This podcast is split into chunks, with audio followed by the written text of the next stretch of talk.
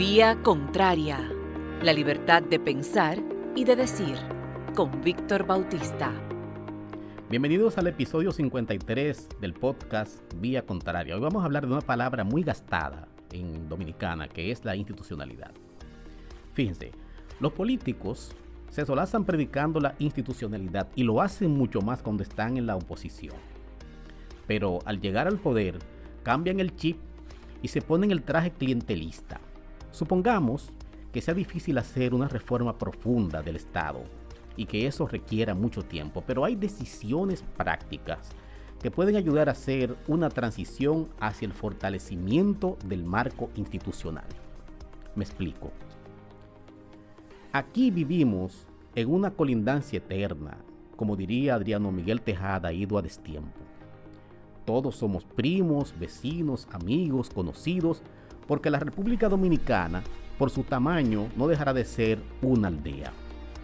Aquí somos muy simpáticos y todavía nos pasamos comida de una puerta a otra o nos quedamos con el perro del vecino que va de viaje. Somos primarios y muy cálidos en las relaciones a veces atrevidos y arrojados. Esa característica ontológica se traslada a la gestión de las instituciones públicas.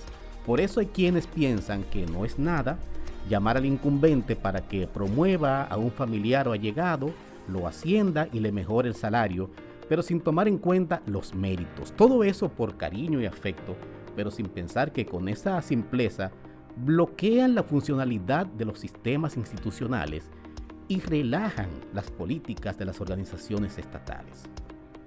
La otra conducta es llevar amantes, amiguitas o amiguitos con currículum vitae que solo tienen la solidez de las relaciones amatorias, políticas, del padrinazgo y del paternalismo de los partidos.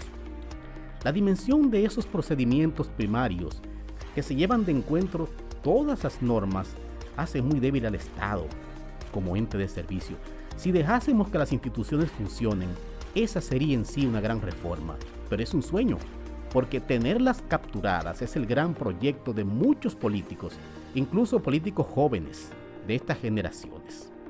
Qué pena, una gran pena. Gracias por escuchar este podcast, que puedes oírse en Spotify, Apple Podcasts, Anchor, Overcast y otras plataformas. También encuentras Clara todos los lunes por la 95.7 FM.